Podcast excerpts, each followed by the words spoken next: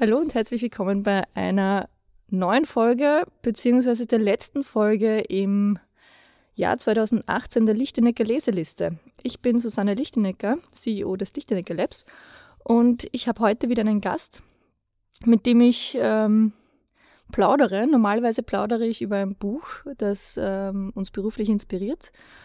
Heute zum Ende des Jahres machen wir es ein bisschen anders. Wir haben, äh, wir haben ein bisschen eine kleine Abwandlung mit dabei. Ähm, ich habe vor mir sitzen den Christoph Thalmann, der ist bei uns Frontend-Developer und er ist als erstes Mal zu Gast. Er hat auch ein, ein geniales Buch dabei und er sitzt mir gegenüber in weihnachtlicher Stimmung. Ich sage euch gleich, das ist jetzt nicht in der letzten Woche vor, äh, vor, Silvester aufgenommen, sondern es ist schon am 21. Dezember, der letzte Arbeitstag. Wir sind alle in super Weihnachtsstimmung und das unterstreicht unser Tali entsprechend mit dem passendsten Pullover, den man überhaupt hat. Ähm, mit einem Dinosaurier, der weihnachtlich geschmückt ist und sogar äh, kleine, ihr hört das Bimmeln, das ist der Tali. Los geht's!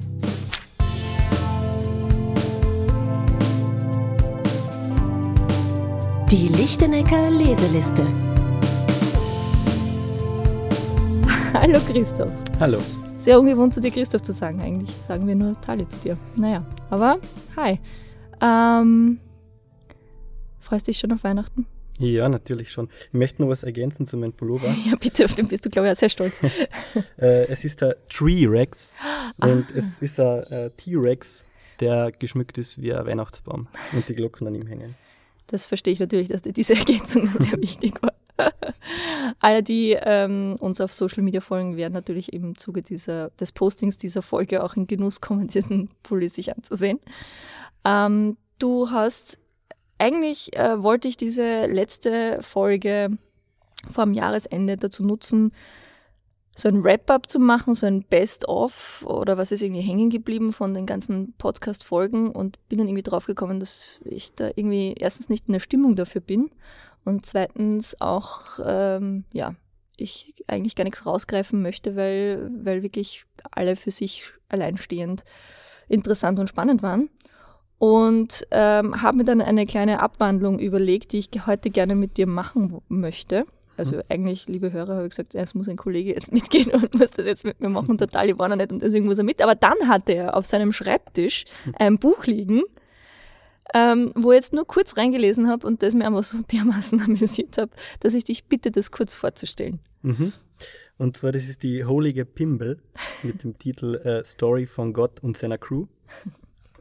das war das habe ich äh, letztes Jahr entdeckt und mir gedacht, das passt sehr gut zu Weihnachten und habe es dann meinen Freunden allen als kleines Weihnachtsgeschenk gemacht. Ähm, es ist die Bibel zusammengefasst in Jugendsprache, in der Fong-Sprache. Und ich will gleich mal den, den Einleitungssatz vorlesen. Gangesis. Im Anfang war die Universe leer und schwarz, wie ein Coke Zero am Bimsen. Also bildete Gott ein Earth und ein Heaven. Aber die Earth war dark wie ein Berghain und niederte eine Post-Transformation. das ist so lustig. Ja, es ist wirklich sehr, sehr, sehr lustig. Hast du, hast du noch irgendeine äh, spontan eine Stelle, die du gerne. Ich muss ja sagen, äh, eine Story zu dir, weil du bist, ähm, hast bei uns angefangen, wir nutzen ja auch Slack. Und ich glaube, Anna na, das war die Wochencheck-ins auf Basecamp hast du das gemacht. Wir machen ja, haben diese Wochencheck-ins, wo wir sagen, wie, mhm. wie ist uns das gegangen und so. Und ich glaube, einer deiner ersten Wochencheck-ins war in der Jugendsprache. Und ich habe mir gedacht, Wahnsinn, jetzt habe ich einen Mitarbeiter oder ein Teammitglied, Kollegen, äh, der mir die Jugendsprache näher bringt. Ja, ist schon hin und wieder relativ lustig, äh, ein paar Slangs auszuverwenden. ich glaube, es bringt immer ein paar zum Schmunzen. Ähm, ich möchte noch von hinten vorlesen, ja. von, der, von der Beschreibung, natürlich mit ein bisschen Witz. Ein flyes Book für den trendbewussten YOLO-Swagger, der schon alles hahnt. Und Zitate über das Buch. Nice von Kanye Ost. Still Better Love Story als wie Twilight von Robert Parkinson. Und bitte schicken Sie uns keine weiteren E-Mails von der katholischen Kirche.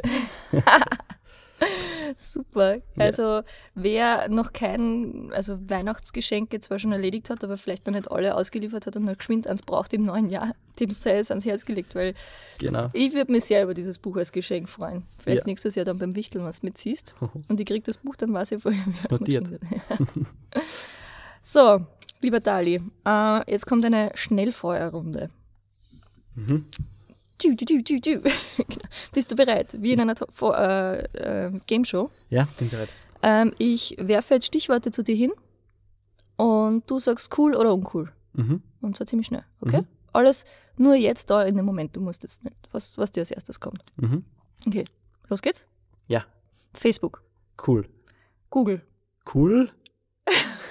Sehr cool. selbstfahrende Autos, Cool. künstliche Intelligenz, Cool. Google. Habe Cool. ich zweimal drauf. Interessant. weil- Noch immer, noch immer Mhm. cool. Noch immer cool, gell? Gesichtserkennung, Cool. Amazon, Cool. Roboter, Cool. Anonymität, Cool. Chatbots, Cool. Drohnen, Äh, cool. Genomeditierung, Äh, nicht cool. Cyborgs, Nicht cool. Blockchain-Technologie. Nicht cool. Nicht verständlich. Nicht- Eher. Alles klar, das war schon sehr spannend. Also um bei Google ist es sehr passend, dass bei dir Google auf der Liste zweimal drauf war, weil Gu- du bist ein großer Google-Fan. Ähm, spannend, dass du bei Cyborgs uncool gesagt hast. Ja? Warum? Was mir ein bisschen Angst macht vielleicht? Aha. Was macht dir Angst? Die, die, dass Menschen eigentlich nicht mehr nur Menschen sein, Mhm. sondern übermächtig. Übermächtig. Mhm. Und das vielleicht hat es nicht auf den ersten Blick erkennbar, also unterscheidbar. Mhm. Es Ja. ist eigentlich eine künstliche Intelligenz, die den Menschen, also in Menschen, Mhm. mehr oder weniger, oder? Aber wenn es jeder hat, Ja, dann. Aber hat es jeder? vielleicht im ersten Schritt nicht, aber dann irgendwann. Also, und die Frage ist, ist es nicht, ent- entsinnen wir es nicht schon teilweise? Also wenn du jetzt an den, ähm, wie hat der Läufer geheißen, der Pistorius oder so? Der mit Ja. der. Mhm. Ist im Grunde, könnte man schon fast als Cyborg bezeichnen. Man kann auch, ähm, Ja. Das sehe ich nicht so runter. mhm. Also du siehst mehr die Star Trek-Variante Ja, genau. mehr Fiction. mhm. Brainhacking. Ja. So sehe ich dann eher. Aha. Und dann So sagst wie- du, So wie der Typ, der, was war das, der hat keine Form gesehen mhm, und hat dann sich ins Gehirn eine Kamera eingebaut. mhm. Das wollte eher unter das Thema, finde ich. und das findest du beunruhigend, oder? Ja, in, insofern, wenn es so weit geht, nicht. Aber wenn es weitergeht. Aha. Oder wenn es auch so weit geht, dass man auch die Kamera jetzt nicht sieht, sondern weil die eben ins Auge integriert ist oder in einer Linsen im Auge. Mhm. Aber du sagst bei Gesichtserkennung cool.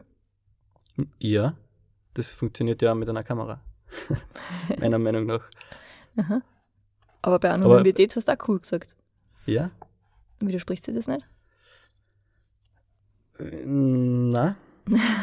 wie, wie meinst du das? Naja, äh, ist Anonymität gewährleistet, wenn wir überall Gesichtserkennung haben? Mhm. Na, wahrscheinlich nicht. Hm. Ich denke an die, an die Gesichtserkennung von, von Handys und Mhm. so und so. Also jetzt nicht in die Überwachungsgesichtserkennung, aber das ist eigentlich auch. Aber im Grunde kannst du ja jede Gesichtserkennung, die zu deinem Service ist, irgendwann kannst du halt auch für mm, das Ende der Anonymität nehmen. Das stimmt. Mhm. Das ist, das ist so interessant, weil das ist, zeigt genau dieses Dilemma auf, in dem wir uns gerade befinden. So es sind Das die Dinge möglich ja. und, und wir, wir nehmen sie gerne an, wenn sie convenient sind und wenn sie uns helfen und wenn sie für uns einen Service bieten. Und gleichzeitig äh, sind wir skeptisch dem gegenüber und wollen es ja dann doch nicht, aber ja, sind da so ein bisschen Mhm. in der Mitte drinnen. Und vielleicht ist genau die Rettung daraus, der Cyborg dann zu sein, weil dann bin ich, dann, dann bin ich quasi Teil des Algorithmuses und nicht dem Algorithmus oder den, den, der Technik ausgeliefert, sondern bin Teil der Technik, weißt du, wie man?